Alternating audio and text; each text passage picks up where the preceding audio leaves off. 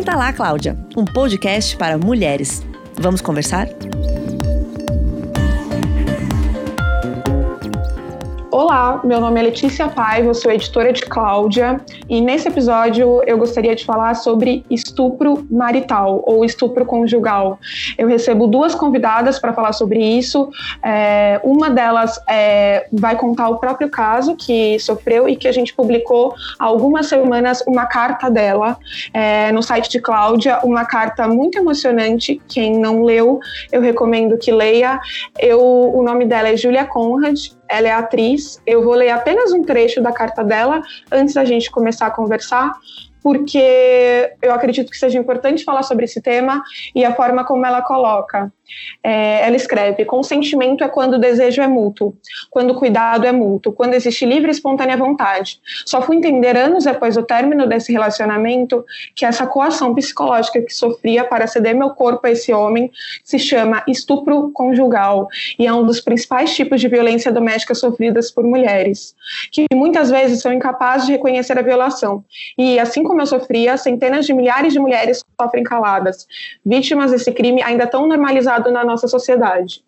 A carta da Júlia, que continua e ela relata com detalhes alguns dos estupros que ela sofreu ao longo de um relacionamento que durou vários anos, quando ela era bem jovem. É, é a primeira de uma série que a gente vem publicando com atrizes contando sobre é, casos de violência doméstica e casos de abuso sexual que elas sofreram durante relacionamentos. A segunda carta é da atriz Juliana Loman, que foi primeiro estuprada aos 18 anos por um diretor de cinema, depois por anos agredida pelo namorado. Ela quis se libertar da culpa e apoiar mulheres em risco e por isso escreveu essa carta. No episódio de hoje eu converso com a Julia Conrad.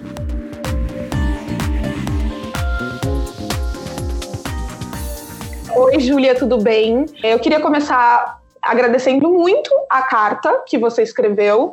É, a gente tem algumas perguntas sobre o que aconteceu depois, porque eu imagino que foi necessário alguma dose grande de coragem para publicar escrevendo o seu nome, mas eu não sei se, enfim, o que, que aconteceu depois se, é, enfim, acabou sendo recompensador. Vamos começar do início. É, por que você decidiu falar sobre isso? É, Oi, Letícia. Bom, antes que nada, queria agradecer de novo o espaço que vocês estão me dando aqui para a gente debater é, esse assunto que eu acho que vale muito a pena começar a dialogar sobre, né? Que não é, que não é muito falado. E eu acho que foi exatamente isso que me levou a falar sobre, sabe? É, eu, converse, eu converso com algumas amigas que passaram por situações parecidas e percebi que isso não, não é, como não é algo sabido, não é, não é algo muito falado, não é algo muito entendido, muitas vezes muitas mulheres estão passando por essa situação e elas são completamente incapazes de identificar que estão sofrendo uma violência.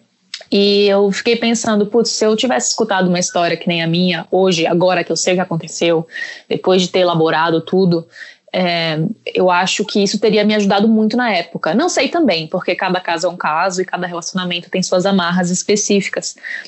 Mas foi, foi mais isso que me movimentou. É, o, o fato de que, tipo, putz, a gente precisa falar sobre estupro, a gente precisa falar sobre estupro dentro de um relacionamento, porque é muito mais comum do que a gente imagina. Com certeza. Quando eu li a sua carta, é, para mim fica muito claro o sofrimento que você passava durante todo aquele período, mas eu queria entender é, em que momento você, se foi durante já ou depois que você percebeu que era de fato uma violência, e em que momento você começa a utilizar a palavra estupro.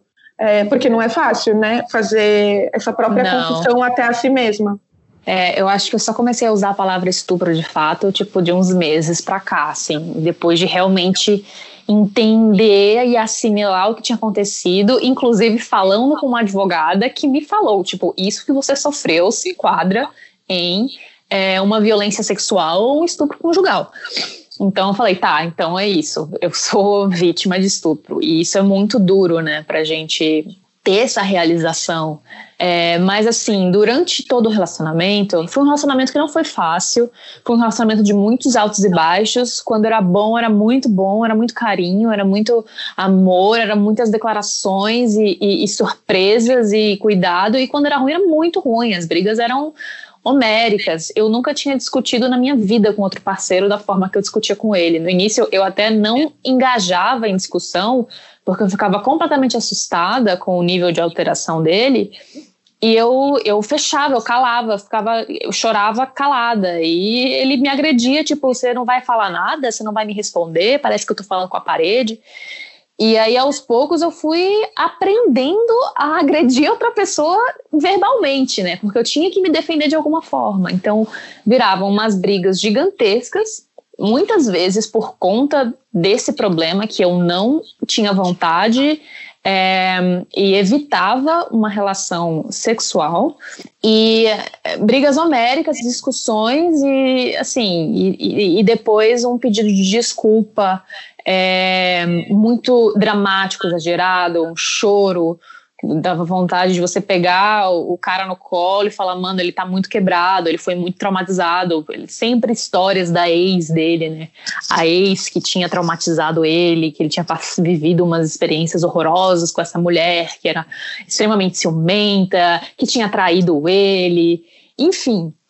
E aí você entra nesse ciclo. Então, era um relacionamento que assim, eu tinha na minha cabeça de que, é, como quando era bom, quando ele era carinhoso comigo e, e, e cuidadoso, era tão incrível assim a atenção que eu recebia, eu pensava, putz, eu não vou jogar fora esse relacionamento por conta de algo que ele sofreu, de um trauma que ele tem, eu vou consertar isso, né?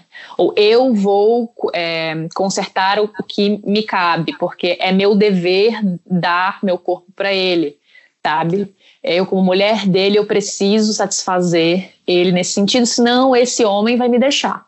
E aí eu só fui entender o, quão, o quanto isso era abusivo muito tempo depois, na terapia. É, na época do término, eu só, não sei, uma chave virou e eu descobri que eu não estava feliz e eu decidi acabar. Foi meio que isso, assim. Mas não foi é... por conta, não foi por, é, por virar essa chave do é, não. é uma violência, é mais por, enfim, um desgaste que havia. Exatamente.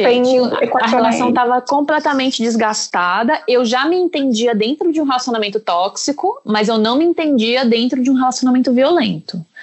É, tanto que as primeiras, assim, é, chavinhas que viraram para mim, tipo, puta, mano, esse cara é muito violento, foi inclusive depois do término, porque por conta da minha situação financeira no, do, e, e, de trabalho do, do, momento que eu terminei com ele, eu não consegui sair de casa imedi imediatamente. Eu não tinha meio que para onde ir, porque eu estava em outra uhum. cidade, enfim.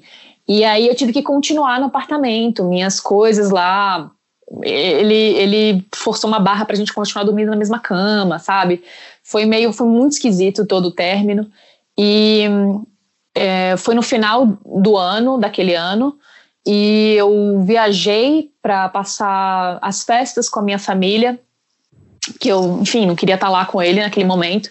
Deixei meus, per meus pertences lá, porque ia ser uma viagem curta. E ele decidiu entrar no meu computador, entrar no meu WhatsApp, ler todas as minhas conversas que eu estava tendo com outras pessoas, inclusive com um outro moço que eu já estava conversando, que era tipo um caso antigo, que eu estava tentando, sei lá, é, virar a página, virar sim. página, né? Uhum. E aí ele leu tudo aquilo e ele me ligou, possesso, dizendo que eu era uma vagabunda, me, me chamando de todos os nomes possíveis. Eu estava com várias amigas no dia, elas escutaram os gritos dele, elas viram a conversa depois por WhatsApp que ele ficava me atacando. E hum, ele ameaçou jogar todos os meus pertences fora, quebrar tudo, é, matar minha cachorra. É, foi assim, foi uma coisa completamente. Ele estava enlouquecido, e aí eu fiquei tipo, mano, eu saí de algo muito grave, essa pessoa é doente. É, foi aí que a primeira chavinha de tipo, cara, esse esse cara é abusivo. De fato, ele é abusivo. Foi aí que caiu a ficha. Enfim, depois disso, obviamente, eu fiz o mais rápido possível minha mudança para uhum. tirar tudo de lá. Mudei de cidade, inclusive, para ir bem longe mesmo. E, enfim, foi, foi meio que essa a primeira vez que eu percebi que o cara era violento mesmo.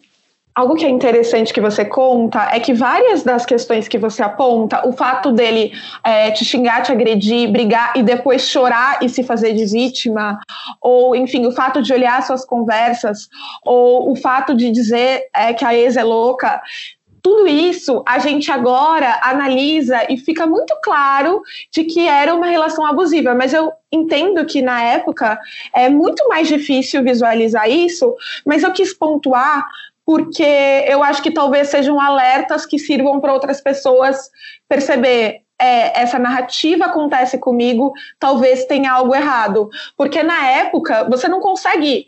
Você percebe que, enfim, não é correto uma pessoa gritar com você, mas acho que é difícil colocar isso no lugar de um homem violento e abusivo. É, faz sentido? Sim, faz total sentido, porque eu acho que quando você está dentro desse relacionamento, é, você você muitas vezes acredita numa narrativa que é imposta pelo cara ou pelo agressor, enfim, porque pode não ser um cara, né? Esse, tipo de relacionamento abusivo pode se dar em todos os tipos de, de, de, de relacionamentos, sejam heterossexuais, normativos ou não, é, uhum. seja uma mulher abusando um homem. Eu acho que relacionamento abusivo, relacionamento tóxico, isso é, é uma gama né, é, de, de possibilidades ali que você pode é, encontrar de pessoas vivendo essa experiência. Eu acho muito claro deixar isso frisado, né? Não é uma coisa uhum. contra o homem. Mas, enfim, eu acho que quando você está dentro desse tipo de relacionamento, você, você realmente tá é, cega mesmo. Assim, você acredita muito numa ilusão, numa narrativa que foi construída ali. É, e é muito difícil você sair disso. É, eu lembro que minha mãe tentou me alertar na época. Ela não gostava dele, ela, não, ela, ela presenciou uma conversa. Uma vez que ela estava nos visitando, ela presenciou um telefonema que ele teve com o pai dele, onde ele foi extremamente agressivo com o pai. É, xingou o pai de palavrão, assim, foi, foi horroroso, assim. Eu fiquei muito envergonhada dela estar tá escutando isso, mesmo ele estando em outro cômodo, a gente conseguia escutar os gritos. E aí foi aí que minha mãe começou a ficar muito preocupada, e ela me perguntava se ele falava assim comigo, se ele já tinha me batido. E eu achava que um absurdo que ela estivesse perguntando aquilo. Tipo, não, mãe, imagina, ele jamais faria algo desse tipo comigo. É, ele tem uma relação muito delicada com o pai dele, eles se dão muito mal, mas assim, é, ela falou, cara, um, um, homem que fala assim com o próprio pai, é, ele não respeita ninguém. E eu fiquei defendendo ele, né, naquela época. E hoje em dia, putz, pedi desculpa para minha mãe depois, tipo, mãe, você tinha total razão, é, realmente. E por mais que ele nunca tenha me agredido fisicamente, ele já tinha agredido fisicamente outras namoradas, outras parceiras. Que obviamente você sabendo, não sabia. Sim. Não, não sabia, isso eu fiquei sabendo depois, porque, né, uma vez que você começa a falar sobre, é, mesmo antes do relato, eu tive um contato com uma ex-parceira dele, a louca, né? Uhum. Que ele uhum. sempre falava. E ela me contou a história dele, dela. E assim, eu fiquei horrorizada por tudo que ela viveu. É, foi outro tipo de violência que ela sofreu ali, mas eu acho que foi uma violência muito grave também. E ela era muito mais nova que eu na época. Então, assim, é, é, é muito complicado, assim, esse, esse padrão de violência que se repete. E o que é interessante também é que nesse caso, é, você sente que era mais difícil perceber, porque o que a gente está acostumado a enxergar como é, violência, e principalmente quando se fala sobre violência doméstica e violência de gênero, é, é uma violência física de uma mulher apanhando. Nesse caso, você sofreu uma violência física que era sexual e também, principalmente, uma violência psicológica. É, é mais difícil equacionar quando é algo que não é tão é, visualmente. É, que a gente não tem referência sobre isso? Não, com certeza. Eu acho que se fala muito sobre abuso e agressão, mas se fala muito sobre esse abuso ostensivo, né? É, que é uma violência que já passou muito do, do limite. É, e a gente precisa entender que o abuso ele começa muito antes disso. Quando ele chega tipo na manifestação da agressão física, violenta mesmo, é porque já passou muito, cresceu muito esse escalonamento de abuso, mas o abuso começa muito, muito, muito, muito, muito, muito antes. E assim, o que eu posso dizer é que por mais que seja muito difícil de você reconhecer o que está acontecendo, você conseguir identificar é, se é abuso, se não é. Eu acho que a gente precisa muito se escutar, porque a gente sabe que alguma coisa não está certa. A gente sabe que a gente tem que ou pisar em ovos quando for conversar com a pessoa, ou a gente está deixando de, é, de se relacionar com amigos ou com um círculo social que não é o círculo social dele por vontade dele, é, porque ele, né, te poda e vai e vai te isolando. Então eu acho que a partir do momento que você está num relacionamento, que você é, não está se sentindo bem, assim, pode ser que tenha momentos que você se sinta muito bem, mas a maioria das vezes você está desconfortável, você tem medo de falar sobre certos assuntos, você não está você não tá podendo é, é, ter, ter contato com amigos próximos ou, ou algo do tipo. Eu acho que é aí que você tem que começar a levantar um pouquinho as uhum. orelhinhas e ficar, opa, é. E se ouvir também, né? Não tentar se ouvir. apagar aquele, aquela coisa que se ouvir. Com certeza. Eu lembro que na época, já no final assim do relacionamento, ah, sei lá, se usava muito Facebook naquela época, eu usava pelo menos. E, e eu vi um post sobre, sei lá, alguém fez um post, compartilhou um vídeo sobre relacionamento abusivo. E eu vi tudo aquilo ali, alguma coisa acendeu dentro de mim, eu não consegui me reconhecer naquele lugar, mas eu fiquei meio tipo, mano, isso é legal, vou compartilhar, porque. E aí eu lembro que ele me fez apagar o post. Ele falou: o que, que você tá postando? As pessoas vão pensar que eu sou assim com você, você precisa pagar isso. E eu apaguei. Ora, ora, sim. Hoje é... em dia fica muito claro que era sim. quase uma admissão de culpa, né? Uhum. É. Algo que eu queria voltar para a parte é, que você fala sobre o dever da mulher, e você mencionou agora na nossa conversa, agora há pouco, é, que é algo que surgia muito, você tinha que acabar consentindo.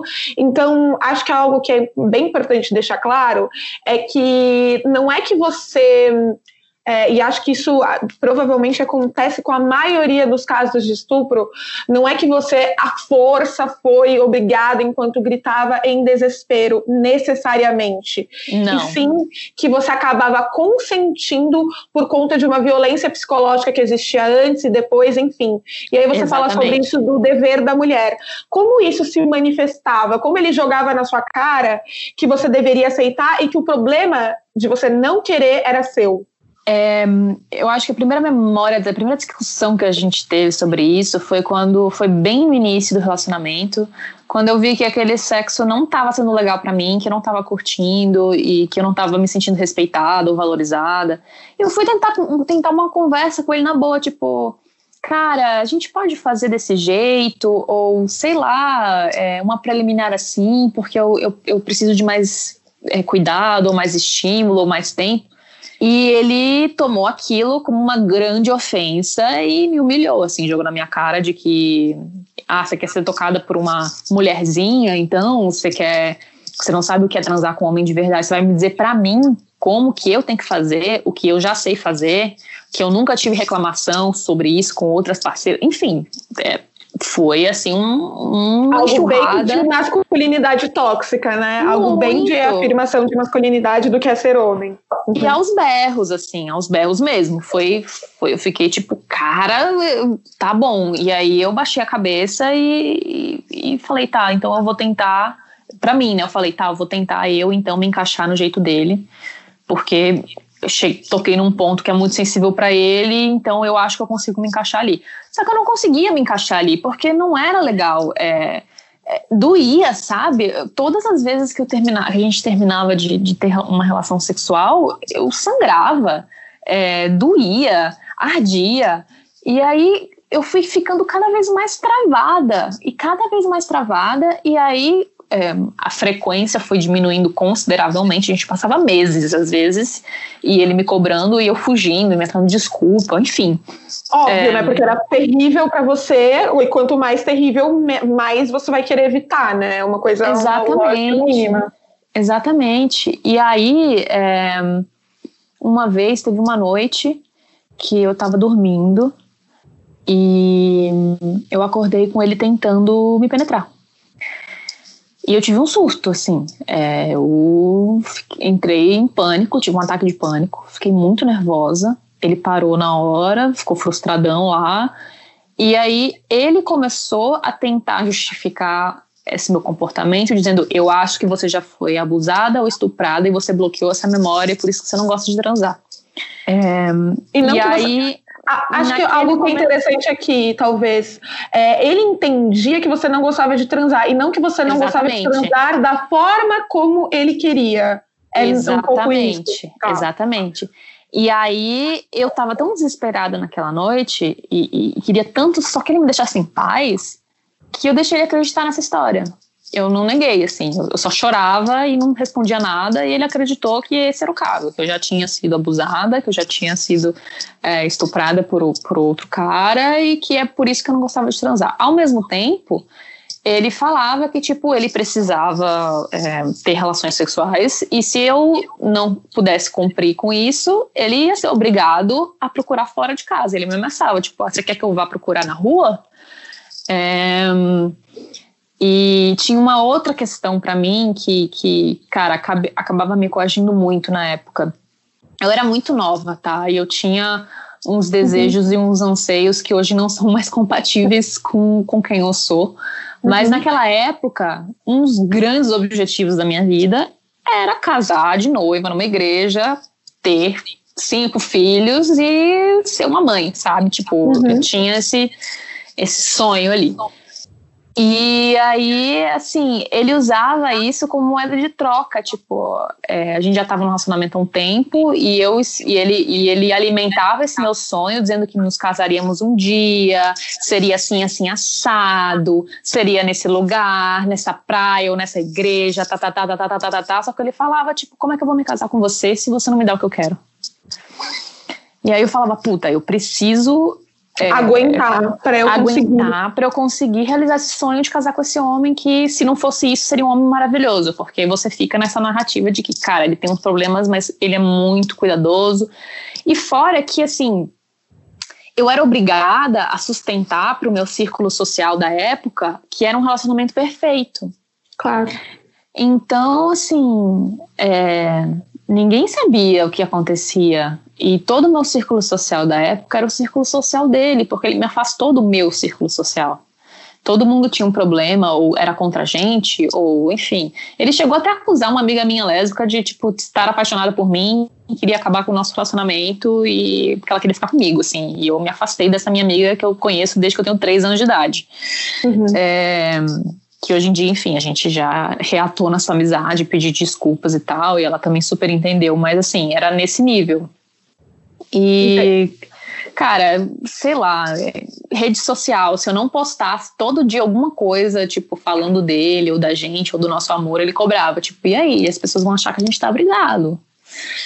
Então, era, era tudo muito arquitetado, eu acho, para você não conseguir pedir ajuda, né? Eu, pelo uhum. menos, eu, eu, eu, me achava meio maluca, tipo, putz, eu, eu tô surtando aqui, eu sou louca, eu tô quebrada, eu tenho um problema. E porque e eu preciso resolver, ele, é, não. E eu sim. preciso resolver. Todo mundo acha ele maravilhoso, por isso ele deve ser mesmo maravilhoso e eu que sou o problema. É, depois disso, quando, enfim, você disse que você se mudou, você percebeu que tinha algo errado depois do escândalo que ele deu é, logo depois do término, é, como que essa história e esses essas, esses machucados que ele fez acabaram te impactando é, depois, eu acho que na sua vida de modo geral, e principalmente é, em tentar pensar que você poderia ter um relacionamento saudável depois é, disso. É, foi muito louco, porque é, o término se arrastou, tipo, a separação em si se arrastou muito, o, o, ato de sair de casa. Mas uma vez que eu saí, uma vez que eu estava em outra cidade, com, com, morando com uma amiga, uma outra amiga também de infância. Que, cara, você tem outra. Cara, a, a, parece que botei um, um, óculos Technicolor, assim, a vida uhum. é, ganhou cor, assim, e eu redescobri, tipo, puta, o que, que eu gosto de fazer? O que, que eu gosto de comer? O que, que eu gosto de escutar como música? Porque tudo isso também uhum. era. É, foi podado, meus gostos. Eu demorei um pouco para ter esse, essa ruptura de fato, de forma física, né, de sair do lugar, mas uma vez que isso aconteceu foi incrível. Eu lembro, tipo, a primeira transa após, é, esse relacionamento, eu fiquei, mano, o problema não era eu. Tipo, cara, eu gosto de transar, eu gosto de, tipo, me relacionar sexualmente com outras pessoas, com outros homens. Tipo, eu falei, cara. E aí eu entrei numa fase lua de mel comigo mesma, assim, tipo, uhum. é, me curtindo, me conhecendo. É, conhecendo novas pessoas, novas amigas, novos amigos, novos círculos, uma nova cidade que eu tive que me adaptar. Comecei um novo trabalho, então foi, foi, foi muito colorido, assim, e aí é, também comecei a fazer terapia na época, o que me ajudou muito, enfim, e aí as coisas foram sendo Foi quase uma libertação, assim. É, mas foi assim, uma ruptura que, tipo, putz, tanto que, tipo, é, a minha família e as minhas amigas falaram, cara, você desabrochou, assim, você ganhou um, um brilho, uma cor, você tá feliz, tipo, dá pra ver na sua cara que você mudou de vida para melhor, assim. Uhum. E, e foi muito isso que aconteceu. Ai, que bom. É, eu queria saber agora, depois que você resolveu falar assim, você disse que há poucos meses que usa a palavra estupro e vem falando sobre, enfim, usando os nomes para isso, embora com o tempo você foi percebendo e foi equacionando isso com você mesma. E aí agora que você vem a público e fala sobre isso, é, eu imagino que muita gente foi te procurar, enfim. Tanto. É, e aí eu queria saber se pessoas que conviviam com você nessa época e, obviamente, não imaginavam, imaginavam que fosse um grande mar de rosas o seu relacionamento, e também outras pessoas, queria saber o que aconteceu depois. Eu, eu recebi muito relato de muitas mulheres que passaram pela mesma situação, ou que não sabiam que estavam passando por essa situação e se identificaram e caiu uma ficha gigante para elas, assim. É, teve muita, muita, é muita mulher abusada, gente. É muita mulher é, violentada. É, é, um absurdo isso. Uhum. Tive muito apoio. É, eu acho que o único ataque que eu tive mesmo foi de uma pessoa próxima a ele, muito próxima a ele. E do círculo social que eu tinha com ele na época, infelizmente eu não recebi nenhum contato, porque era um círculo social dele. Sim. É, eu acho que teve uma ou duas pessoas que também se afastaram desse círculo depois, que vieram é, me falar, tipo, cara, eu não fazia ideia, sinto muito. É, também passei por isso com essa outra pessoa, sabe? Tipo, e aí compartilha é, experiências. Mas a é. repercussão e o acolhimento foi, cara, eu tô me sentindo muito acolhida. É, é, é, muito bacana, assim. E o que eu acho o que eu fico pensando também é que talvez isso, e eu espero que seja, é, uma mudança dos tempos mesmo. Eu não sei se, se você tivesse feito seu relato há 10 anos atrás, se teria. Enfim, eu não sei se as mulheres. Eu queria saber de você mesmo, se você sente é, que as mulheres estão mais é, sabendo de que é importante acolher as outras, ou também a sociedade de modo geral um pouco mais consciente é, de de alguns limites do que é um abuso, etc., embora ainda esteja tudo um pouco nebuloso. Eu não é, sei eu se acho você tem que... uma, uma, esperança nesse sentido. Não, eu tenho sim. Eu acho que ainda está nebuloso sim, porque justamente as pautas ainda estão vindo, ainda estão sendo trazidas, né? Eu acho uhum. que é uma coisa gradual. Primeiro a gente começa a falar realmente sobre uma violência mais ostensiva e aos poucos a gente vai andando para conseguir falar das violências que são mais sutis. Uhum. E, assim, obviamente, se há 10 anos atrás eu fosse dar meu relato, eu acho que eu nem teria coragem, primeiro. Eu acho que uhum. eu não teria reconhecido tão facilmente. É, inclusive, a própria legislação, há uns 10 anos atrás, era bem diferente, assim. Sim, é, uhum. bem diferente mesmo. Então, eu acho que sequer eu estaria amparada. Uhum. É, porque eu acho que durante muitos anos existia um, uma, uma lei um pouco implícita ali do débito conjugal, né? Tipo, de se a mulher estava casada ou vivia em união estável com o cara, não, não poderia existir estupro. Tipo, era uhum. impossível uhum. que existisse, porque, né? É, o dever da mulher, aquilo que você sente que socialmente dever. falando ainda muito provavelmente é uma maioria. É, por último, eu queria saber se tem alguma coisa que você sente que teria te ajudado naquela época. Isso porque talvez muita gente que vai estar tá ouvindo é, tem alguma situação semelhante, mas muita gente, na verdade, só quer ajudar uma amiga. Se tem algo que você acha que teria te ajudado naquele momento, ou você acha que, enfim, é, meio que quando você está dentro é um pouco difícil é, refletir sobre tudo isso. Eu acho que o, o que teria me ajudado de fato era eu não ter me afastado das pessoas, ou pelo menos, sei lá, se quando eu me afastei, se essas pessoas continuassem insistindo em fazer parte da minha vida e saber como é que eu tava e tal. É, eu acho que houve muito respeito no sentido dessas pessoas de entenderem que eu queria me afastar, mas eu acho que ela, como elas não sabiam o motivo, nem eu sabia o motivo direito, né? Sim. Não houve essa, essa, essa preocupação em ver se tá tudo bem mesmo, sabe?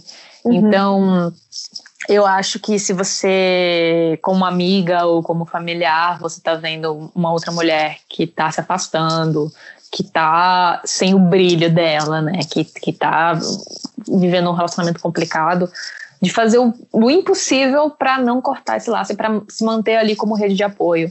Uhum. E tentar, é, tentar mostrar para ela, é, seja através de outros relatos estão circulando, ou através de matérias, ou enfim, mostrar para ela para ver se a gente consegue abrir o olho dessa mulher. Às vezes não vai dar certo, porque às vezes ela está muito embrenhada ali na narrativa. Mas manter-se presente, né? Para assim que Sim, ela, enfim, tiver certeza. chance de conversar com alguém, você exista para ela falar.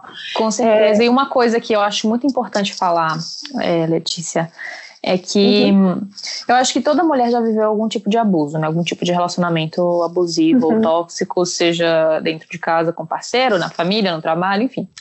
Mas uma coisa que eu vejo acontecendo é, por exemplo, uma mulher que viveu um relacionamento ostensivamente abusivo, onde era tudo muito claro, era tudo muito agressivo, e depois, a, depois de uns anos, ela termina esse relacionamento e ela começa a se relacionar com outro cara que parece ser desconstruído, é, que parece disposto a né, mudar umas estruturas aí, só que o abuso e a violência, como ela é tão mais sutil e ela é tão mais sofisticada, ela não consegue identificar, porque a, a referência que ela tem de relacionamento abusivo é aquele abuso ostensivo. Sim. Então eu acho que é muito importante a gente, cara, sempre acolher quem vir conversar sobre esse tema, sabe? Uhum. É, e tentar se educar cada vez mais. Eu acho que. Eu, estava conversando com uma amiga é, uhum. outro dia, e ela falou: Cara, hoje em dia eu me relaciono com um cara maravilhoso, super desconstruidão, sensível, é, me respeita, ele é foda. Uhum. Só que se em algum momento desse meu relacionamento com ele, eu chego a escutar um relato remotamente parecido com uma violência contra uma mulher, é ele que eu vou indagar. Eu vou tentar escutar, eu vou tentar entrar em contato com essa mulher e acolher essa mulher para entender o que aconteceu com ela e eu vou negar ele, porque por mais que um cara se desconstrua e evolua, que é o que a gente quer, né? A gente Sim. quer que esses caras melhorem, a gente não quer que ele fique para sempre um agressor e faça isso com outras pessoas por mais que o cara evolui, evolua e com você esteja sendo maravilhoso, isso não invalida de forma alguma o que ele pode ter causado para outra mulher.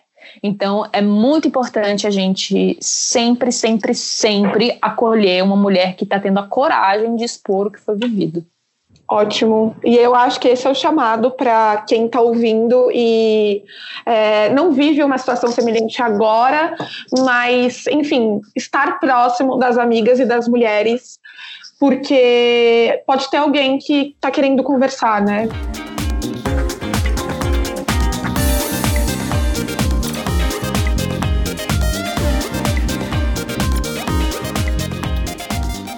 Para nos ajudar a entender é, o que diz a lei sobre casos como o da Júlia, casos de é, violências em relações sexuais durante relacionamentos, eu convido a Gabriela Mansur, que é promotora de justiça do Ministério Público de São Paulo. Ela é criadora da plataforma Justiça de Saia e colunista de Cláudia. Oi, Gabi, tudo bom? Oi, tudo bom? Obrigada pelo convite, um prazer estar aqui com vocês.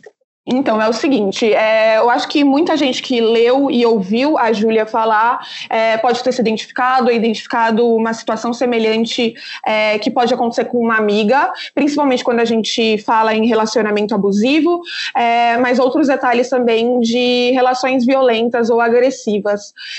O que você indicaria para uma mulher que se identifica ou identifica isso numa amiga, é, por onde começar a procurar ajuda, como começar a entender e quem procurar nesse momento? Muitas mulheres não se reconhecem como vítimas desses relacionamentos abusivos, principalmente de um estupro marital. O nome é forte e as mulheres estão num relacionamento por vontade própria. Porém, nada justifica que ela tenha consentimento com uma relação sexual, com o início dessa relação sexual, e no transcorrer desse relacionamento, dessa relação sexual, haja atos sexuais contra a vontade dela e que ela se vê obrigada a fazer, a manter esse ato sexual muitas vezes mediante violência física, segura os braços, segura as pernas, puxa cabelo, não que ela possa, de alguma forma, consentir com isso. Quando há o consentimento, ainda que eu não concorde com determinados atos, é a vontade dela. Mas quando ela é forçada, outras vezes, mediante uma intimidação, mediante uma ameaça, se você não fizer isso, eu vou fazer outra coisa, você vai me perder, você, eu vou te deixar na rua, eu vou te deixar é, em qualquer outra situação vexatória. Essa mulher, naquele momento, não se vê estuprada e se vê obrigada a consentir ou a permitir que com ela sejam feitas coisas que ela, que ela não concorda. Só que ela só percebe isso quando ela vai fazer uma terapia, ou quando ela conversa com amigas, ou quando há uma agressão física fora desse tipo de, de situação um xingamento, um tapa na cara, um empurrão, muitas vezes uma ameaça. E aí, quando ela vai denunciar, é o que eu percebo no Ministério Público, que ela vai fazer a denúncia por lesão corporal, por ameaça ou qualquer outro tipo de violência, ela se percebe vítima desse estupro. Então, o que, que eu acho importante? Que essa mulher sempre procure ajuda quando ela perceba qualquer tipo de situação como essa psicólogos, esse apoio psicológico é muito importante. Hoje nós temos redes de apoio para atender mulheres em situação de violência em todo o Brasil, seja online, seja presencial rede de apoio de políticas públicas colocadas à disposição dessa mulher na Casa da Mulher Brasileira, no Justiceiras, na rede das prefeituras municipais, no Instituto Maria da Penha. Então, essa mulher precisa buscar ajuda, conversar com profissionais, essa orientação jurídica é muito importante e também com o apoio da rede de acolhimento. Quem é a rede de acolhimento? Quem faz parte dessa rede? A melhor amiga, a família, as pessoas do trabalho que possam apoiá-las, pessoas que ela encontra nas redes sociais, muitas dessas mulheres acabam manifestando nas redes sociais o ocorrido, até para identificar outras mulheres que passam pela mesma situação. Então é muito importante que ela tenha apoio, acolhimento e ajuda de profissionais especializados em todas as áreas, principalmente na área médica. A saúde da mulher fica muito abalada com essas situações. Nós temos médicas especializadas em abusos sexuais em que não se falava em estupro marital, mas que se percebe quando essa mulher pede ajuda, quando ela faz uma denúncia, que ela era vítima de estupro. Infelizmente, isso traz consequências gravíssimas para essa mulher, porque é algo que ela não esperava daquela pessoa que ela escolheu para ser o seu amor, para ser o seu marido, para ser o seu namorado, um parceiro, e não uma pessoa que aproveita dessa situação de violência e intimidação para a satisfação do seu prazer contra a vontade da vítima. É, Gabi, eu acho sempre bom lembrar e reforçar é, o que a lei diz sobre estupro e como isso é, se manifesta nesse caso. É, tanto o que a lei diz sobre o caso de uma violência sexual é, e como é, a justiça tem interpretado essa lei no caso de violências que acontecem dentro de relacionamentos. A gente tem alguma jurisprudência sobre isso?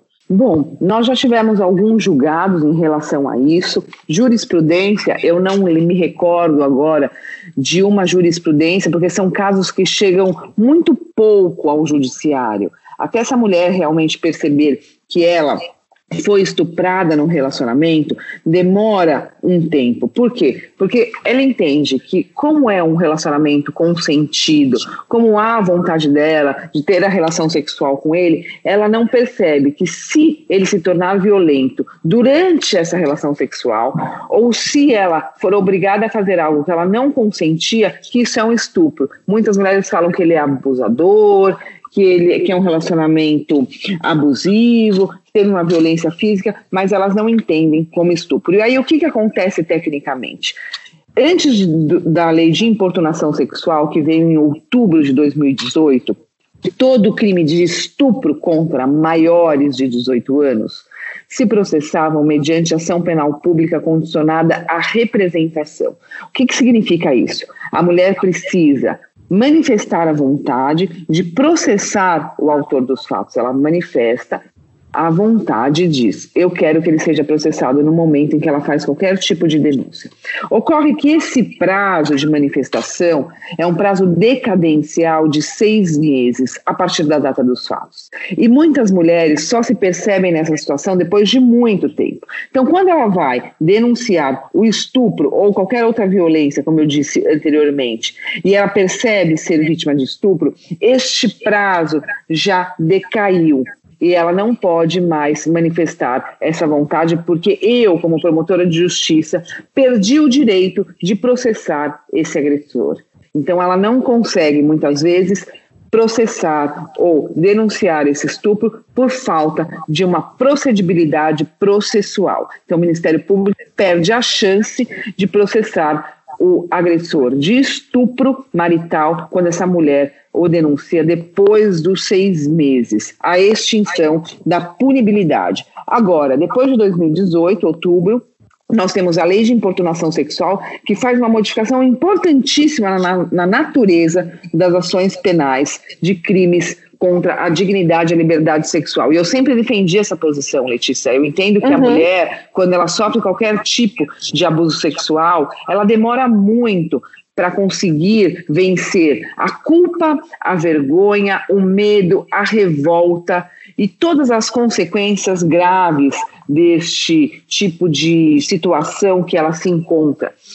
Então ela pensa muito, ela não se vê como vítima de estupro, ela não entende, ela fala por que, que eu deixei, por que, que isso aconteceu, até ela entender que a culpa é sempre do agressor e que nada justifica essa violência e que ela vai estar amparada pelo sistema de justiça e pela rede de proteção e pela família e por todo o, o, apoio necessário, ela demora mais que seis meses. Então veio a lei de 2018 e diz o seguinte: todos os crimes do capítulo que diz respeito aos crimes contra a dignidade sexual, que é o, o, o título 6, capítulo 1 do Código Penal, serão processados mediante ação penal pública incondicionada. Isso quer dizer que independe da vontade da vítima. Então, se eu, promotora de justiça, tiver conhecimento de qualquer crime sexual, eu tenho a legitimidade, independentemente da manifestação de vontade da vítima, para instaurar um inquérito policial, para investigar esse crime e para processá-lo criminalmente. E isso veio em bom momento, porque colocou uma pá de cal em todas as discussões jurídicas havidas sobre a representação ou não da vítima. Gabi, o Ministério Público então pode intervir mesmo depois de passados seis meses é, da ocorrência dos fatos. Então, se o Ministério Público identificou uma situação que, seja por denúncias em redes sociais, enfim, o Ministério Público é, percebeu algum caso, ele poderia é, intervir mesmo passados seis meses ou esses seis meses ainda existem? Pode e deve intervir mesmo passados os seis meses. Isso se os fatos ocorreram depois da lei que alterou a natureza da, da ação penal nos crimes contra a dignidade sexual. Depois de outubro de 2018, qualquer ato sexual que chegar ao conhecimento do Ministério Público e que configurar crime, nós temos sim a obrigação e o dever de investigar, conversar com a vítima e, se o caso, se estivermos convencidos da, dos indícios de autoria e da prova da materialidade dos fatos, poderemos ingressar com uma ação penal contra o autor dos fatos. Quando esses casos, principalmente quando a gente fala de violência sexual dentro de relacionamentos, então estupro marital, é, como isso tem funcionado nos últimos anos em matéria de talvez é, o que as vítimas costumam dizer é sobre algum dever que elas tinham em relação aos parceiros ou entender que aquilo era obrigação delas. Como isso se dá dentro do judiciário? É, isso tem mudado nos últimos anos, você percebe? Ou ainda falta algum entendimento sobre estupros podem acontecer sim dentro de relacionamentos? Você percebe uma diferença entre a percepção que se tem na sociedade dentro do judiciário? Está um pouco mais avançado? Como está isso hoje em dia? Bom, Existem os deveres e as obrigações do, maritais desde que as pessoas estão de comum acordo. O casamento e a união estável, podemos dizer assim também, que já estão equiparados, uhum. eles decorrem da manifestação de vontade das partes. Então, nada, nada que seja contra essa vontade das partes, que seja imposto a uma das partes, deve ser tido como o dever, a obrigação de cumprir. Nós temos aí uma questão religiosa, que se somos casados na alegria e na tristeza, na saúde e na doença, muitas vezes é um comportamento esperado da mulher pela sociedade culturalmente construído, como se o casamento fosse a única instituição que traga felicidade para a mulher e que traga a sua realização pessoal e também a realização da sociedade, que é o que se espera. Porém, nada que não for consentido dentro de um relacionamento deve ser encarado como uma obrigação, como um dever da mulher. O dever de cuidado é mútuo e não só da mulher em relação ao homem. O dever de satisfação sexual ou realização pessoal também é mútuo dentro do casamento. Não adianta o homem ter um desejo sexual e querer fazer algo com a mulher se aquela mulher não tem o desejo sexual de ter aquele tipo de relação. Se ela for obrigada de alguma forma a fazer isso, e se ela se sentir obrigada a fazer isso pelas obrigações maritais, que não incluem esse tipo de conduta, isso pode se configurar crime sim. Essa obrigação da mulher de passar, de lavar, de cuidar da casa, de fazer comida, de toda a carga cair sobre ela, também é algo que deve ser repensado, pois isso impede as mulheres de estudarem, de trabalharem, de conquistar a sua independência financeira e, com isso, a sua independência emocional. E quando essa mulher depende em todos os aspectos desse homem, desse parceiro, é como se ela estivesse dando uma moeda de troca. Ah, então vou fazer tudo o que ele quer sexualmente, porque eu dependo dele emocionalmente e financeiramente. E isso acaba, assim, se tornando algo muito pernicioso e desastroso, tanto para o relacionamento quanto para essa mulher. Em termos de crimes, o judiciário, Letícia, por incrível que uhum. pareça, em várias situações como essa, eu vejo que o, o judiciário é muito intolerante com a questão do estupro. E isso é muito bom. Eu não sei se você sabe, meu pai é desembargador, eu tenho irmãos juízes, então eu uhum. vejo tudo isso com bons olhos nos julgados e nessa intolerância do judiciário com os crimes de estupro, sejam eles de qualquer monta, por exemplo, estupro contra menores, estupros Sim. de pessoas que não se conheçam, que são os casos que menos tem, na verdade. Sim, estupro exato. entre pessoas conhecidas, dentro de um relacionamento. Todo caso deve ser analisado com os, os, os as provas, com os depoimentos. Agora, quando uma mulher dentro de um relacionamento se diz estuprada, há um laudo psicológico sobre isso, ninguém vai falar que ela estava consentindo porque ela estava casada. Se houve um estupro, esse estupro deve ser apurado e deve ser julgado de acordo com as provas do processo. Mas é claro que nós estamos ainda numa sociedade muito machista, estruturalmente machista, que culpa muito a mulher pela violência sofrida, em que há um julgamento social e mais exatamente como expliquei no começo. As mulheres demoram muito para cair a ficha de que elas estão sendo vítimas de um estupro marital ou de um estupro conjugal ou dentro de um relacionamento. E até que elas vão denunciar, isso demora um tempo, isso se passou. E muitas pessoas questionam: por que não denunciou antes? Quer prejudicar ele? Só agora que ela resolveu falar? Aí põe na internet para aparecer, para ficar famosa. Para fazer um escracho virtual deste homem por algum motivo, ou porque ele arranjou outro, como se ela estivesse se vingando do homem, falando que ela havia sido estuprada. Então, existe sim essa percepção, ainda um pouco de julgamento da mulher que fala, que pede ajuda e que denuncia. E tudo isso se reflete no judiciário. Nós, do judiciário do, do, Ministério Público, eu sempre falo que nós não somos extraterrestres. Nós também fazemos parte da sociedade e também carregamos os nossos valores, as nossas percepções, a forma como nós somos educados, as pessoas que nós nos relacionamos, as nossas ideologias e culturas para dentro da nossa instituição. E isso faz com que haja um reflexo de, de toda a nossa bagagem, de cada um de nós, operadores do direito, nos processos e nos julgamentos. Isso é inevitável, por isso que eu procuro sempre de uma forma imparcial analisar os fatos,